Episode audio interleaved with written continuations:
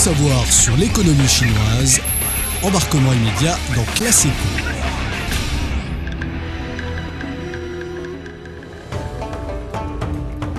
Bonjour à toutes et à tous. Euh, focus aujourd'hui dans l'industrie du jeu en Chine. Au total, 40 éditeurs de jeux chinois ont trouvé leur place sur la liste de février des 100 premières sociétés de jeux mobiles mondiaux en termes de chiffre d'affaires rapporte la société d'analyse des données d'applications mobiles Sensor Tower. Le mois dernier, ces 40 développeurs de jeux chinois ont engrangé environ 1,8 milliard de dollars américains dans le monde entier.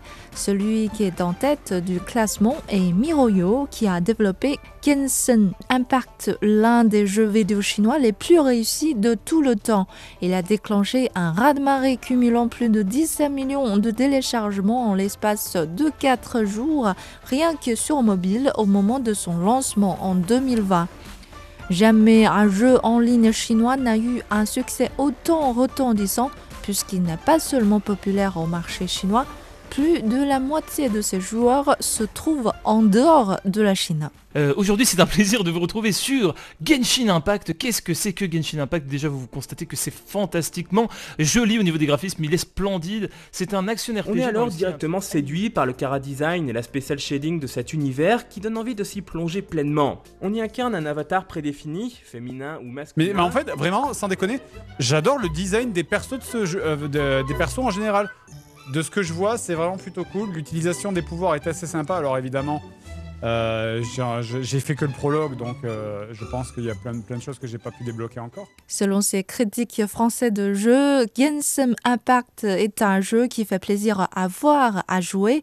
Il propose divers scénarios, batailles, missions et énigmes, éléments qui peuvent garder les utilisateurs accrochés. Austin King, l'animateur américain de Dragon Quest FM, confie qu'il joue au jeu depuis le jour de sa sortie et selon lui, Genshin Impact a surtout montré le potentiel de l'industrie chinoise des jeux vidéo. C'est l'une des choses qui font que les gens soient plus enthousiastes à l'écart des jeux qui sortent de la Chine. Le succès mondial du jeu n'est pas seulement bénéfique pour ses développeurs, mais aussi pour la culture chinoise.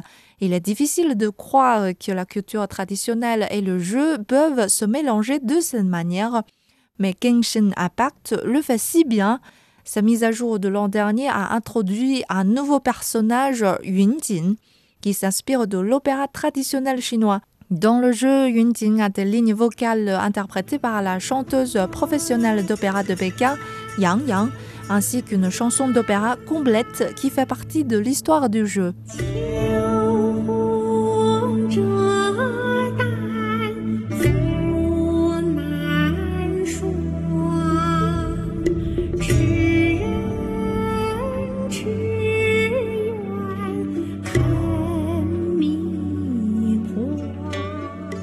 L'introduction de cette chanson, La Divine Demoiselle, a suscité de façon inattendue une vague d'intérêt massive non seulement pour le jeu lui-même, mais aussi pour l'opéra chinois. Des centaines de vidéos sont apparues du jour au lendemain sur les réseaux sociaux chinois, mais aussi étrangers, sur Twitter et YouTube par exemple, qu'il s'agisse de reprises de la chanson ou de réactions à la performance, des joueurs souvent très très jeunes ont dit qu'ils voulaient en savoir plus sur l'opéra chinois.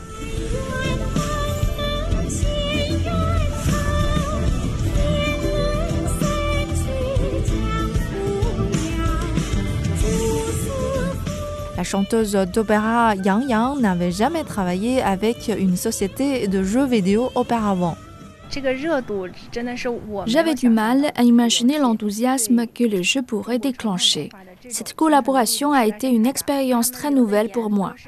Je suis impressionnée par l'ampleur des efforts déployés par la création de Yunjin et par le rôle d'un jeu vidéo dans la promotion de la culture traditionnelle. En effet, le monde est en perpétuelle évolution et de nouvelles œuvres d'art sont constamment créées et dans le même temps, les œuvres traditionnelles risquent d'être laissées pour compte. Il faut avouer que l'opéra de Pékin n'est pas aussi populaire aujourd'hui auprès de nouvelles générations en Chine et encore moins dans le reste du monde.